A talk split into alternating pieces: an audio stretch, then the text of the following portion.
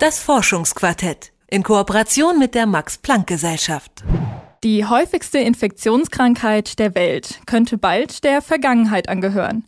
Ein paar von euch wissen jetzt vielleicht schon, um welche Krankheit es geht, und zwar um Malaria. Malaria ist extrem gefährlich und deshalb forscht die Wissenschaft immer weiter nach neuen Methoden, um die Ausbreitung der Krankheit unter Kontrolle zu kriegen. Möglich machen soll das jetzt die Genschere CRISPR-Cas. Mit ihr können die Gene der Mücken, die die Erreger verbreiten, so verändert werden, dass sie sich nicht mehr fortpflanzen können. Damit wird aber auch ganz bewusst eine Art so manipuliert, dass sie bald ganz ausstirbt. Wissenschaftlerinnen und Wissenschaftler vom Max-Planck-Institut für Evolutionsbiologie forschen deshalb daran, wie sich solche Eingriffe in die Natur auswirken. Meine Kollegin Esther Stephan hat mit dem Forschungsgruppenleiter Chaitanya Gokle über die Vor- und Nachteile der Genschere gesprochen und sitzt jetzt hier bei mir. Hi Esther. Hi, und ich habe dir direkt zur Einstimmung in das Thema auch schon was mitgebracht. Du hast ja am Freitag, glaube ich, eine Klausur, habe ich gehört. Oh nein. Und zwar oh, habe ich dir mitgebracht Studentenfutter, oh. das ohne Gentechnik hergestellt wurde. Oh. oh, das ist aber lieb. Ich dachte, jetzt kommen irgendwelche Prüfungsfragen. so, oh Gott, nein. Nee, da kommen wir jetzt langsam hin. Okay, ähm, danke deswegen, dir. ich weiß gar nicht, wie wichtig dir das ist, auch so beim Essen oder so. Macht dir Genmanipulation Angst? Ähm, also ich muss da jetzt, glaube ich, ganz schwammig mit einem Jein antworten. Und zwar finde ich es einerseits ist es natürlich schon eine gute Sache, ne? Gerade wenn man damit auch irgendwelche schlimmen Krankheiten wie jetzt zum Beispiel Malaria unter Kontrolle kriegt. Andererseits finde ich die Vorstellung, dass da direkt an den Genen irgendwie rumgeschnipselt wird, auch ganz schön unheimlich, muss ich sagen. Wie ist es denn bei dir? Ich finde es tatsächlich jetzt ein bisschen weniger unheimlich seit meinem Gespräch mit Herrn Gorkle. Der forscht nämlich zu CRISPR-Cas und auch dem Gene Drive, was genau das ist und wie sich das unterscheidet, da kommen wir dann gleich nochmal zu. Zur Erinnerung erstmal, CRISPR-Cas ist die sogenannte Genschere. Das ist ein Protein, das kann man sich aber tatsächlich erstmal genauso vorstellen wie eine Schere. Ähm, wir erinnern uns an die Doppelhelix, die wir in der Schule gelernt haben. Und an der können dann WissenschaftlerInnen ganz gezielt Teile aus der DNA ausschneiden oder auch neue Stücke einfügen. Das Ganze kann man sich dann tatsächlich so vorstellen, wie wenn man ein Wort aus einem Text ausschneiden will. Und man scannt dann erstmal den Text von ganz von vorne, identifiziert das gewünschte Wort, schneidet es mit der Schere raus und fügt das neue Wort an der richtigen Stelle wieder ein. Und mit dieser Methode lassen sich dann ganz einfach biologische Prozesse verändern und auch optimieren. Zum Beispiel in der Lebensmittelversorgung. Mit der Genschere könnte man dann zum Beispiel bei Schweinen, die gegessen werden sollen, beeinflussen, wie groß die mal werden. Das ist ja ganz schön praktisch, oder? Praktisch ja, aber auch ein bisschen kompliziert. Wenn wir nämlich jetzt nochmal an den Biounterricht zurückdenken und an mhm. Vererbungslehren. Wir haben jetzt einen Bauern, der ähm, betreibt eine Schweinezucht. Er hat ein Mutterschwein und ein Vaterschwein. Beide Schweine geben ihre Gene weiter an das gerade gezeugte Ferkel. Ein Schwein mit viel Hunger, das mal ganz groß werden wird, und ein kleines mit ein wenig Speck. Bei der Weitergabe der Gene ist also immer eine 50-prozentige Chance vorhanden, dass die Merkmale des Schweins weitergegeben werden, die wir eigentlich nicht möchten. Und das Ferkel dann doch vielleicht eher wenig Appetit an den Tag legt, obwohl es ja eigentlich auch mal richtig schön dick werden soll. Und hier kommt jetzt ein neues Verfahren dazu, das von der Genschere eigentlich kaum zu trennen ist, nämlich die Gene Drive Technologie. So we all have DNA, yes, and um, so we all have genes in the DNA, and typically we have two copies of each gene. Normalerweise gibt es zwei Kopien von jedem Gen. Wenn wir diese Gene an unsere Kinder vererben, dann wird jeweils eine Version dieses Gens weitergegeben. Das heißt, die Möglichkeit, dass ein bestimmtes Merkmal vererbt wird, ist bei 50 Prozent. Was der Gene Drive macht, ist sicherzugehen, dass nur eine dieser Versionen vererbt wird und das ist ziemlich cool. Wir können nämlich aussuchen, welche Version das ist. Und dieses Merkmal wird dann zu 90 Prozent vererbt. Das ist der Verstärkungseffekt, der Drive. Denn alle Nachkommen werden diese Variante des Gens haben. Äh, ich komme jetzt aber nochmal auf unsere Malaria-Mücke vom Anfang zurück. Wie funktioniert denn diese Gene Drive-Technologie in diesem Fall? Also ganz vereinfacht läuft das so. Man verändert das Gen der weiblichen Mücke so, dass es auf den Erreger reagiert. Bekommt diese Mücke Nachkommen, dann reagiert das Gen und liest, ob die neue Mücke den Malaria-Erreger in sich hat. Falls ja, wird sie unfruchtbar und kann keine weiteren Nachkommen zeugen. Falls nein, kann sie sich weiter vermehren. Ja, also ich muss sagen, ich bin irgendwie trotzdem noch nicht so ganz überzeugt. Ich meine, klar, einerseits klingt es total vielversprechend, die ganze Sache. Ne? Also die Vorstellung, wir müssen nur ein einziges Gen verändern und schon können wir sagen, ciao Malaria und das Problem hat sich gelöst.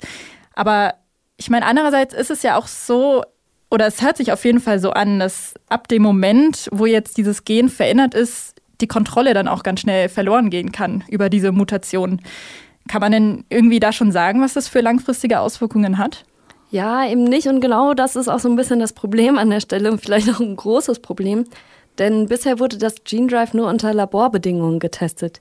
Klar will man zum Beispiel Krankheiten wie Malaria in den Griff kriegen, aber dafür müsste man auch erstmal absehen können, welche Folgen das dann hätte, wenn die komplette Mückenart ausgerottet würde. If you do release something in the wild which has been edited so that wenn wir uns vorstellen, dass etwas in die Natur entlassen wird, das so bearbeitet ist, dass es sich auch innerhalb einer Spezies verbreiten kann, dann könnte es zu Mutationen kommen. Diese Mutationen könnten sich auch in der Population ausbreiten. Eine andere Sache, die passieren könnte, resultiert aus Kreuzzüchtungen. Damit könnte sich ein Gen auch außerhalb der gewünschten Population ausbreiten. Denn es könnte passieren, dass man das Gene Drive dazu nutzen will, ein bestimmtes Gen in einer bestimmten Population auszubreiten und plötzlich verbreitet sich ein verändertes Gen in einer anderen Population.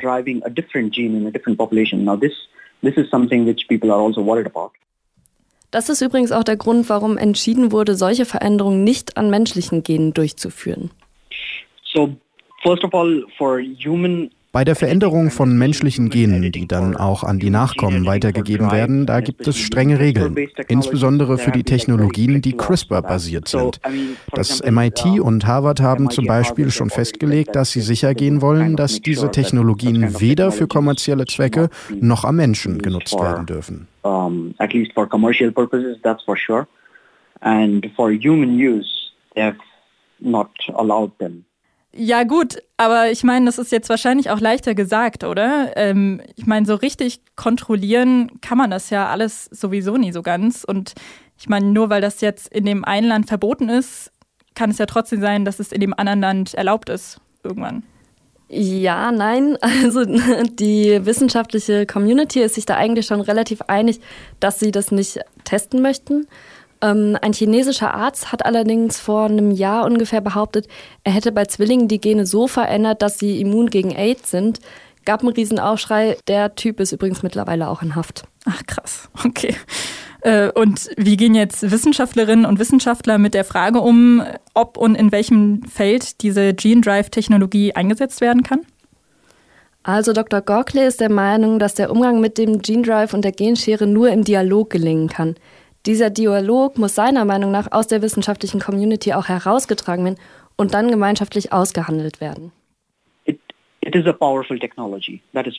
Das ist eine mächtige Technologie, ganz sicher. Wir können uns aussuchen, wie wir sie nutzen wollen. Man spricht dann von einer Dual-Use-Technologie, die aber vor allem die Frage stellt, wofür wollen wir die Technologie nutzen? Das kann man sich vorstellen wie bei der Atomkraft. Die kann genutzt werden, um Elektrizität zu erzeugen. Aber Atomkraft kann auch etwas Desaströses sein. Den Gene Drive kann man natürlich für sehr gute Dinge nutzen, zum Beispiel um Malaria zu bekämpfen. Aber gleichzeitig kann man eben die Genetik einer ganzen Spezies verändern. Ich denke, es ist deshalb extrem wichtig, dass wenn wir über synthetische Gene Drive Technologie sprechen, die Diskussion nicht nur im akademischen Feld bleiben sollte.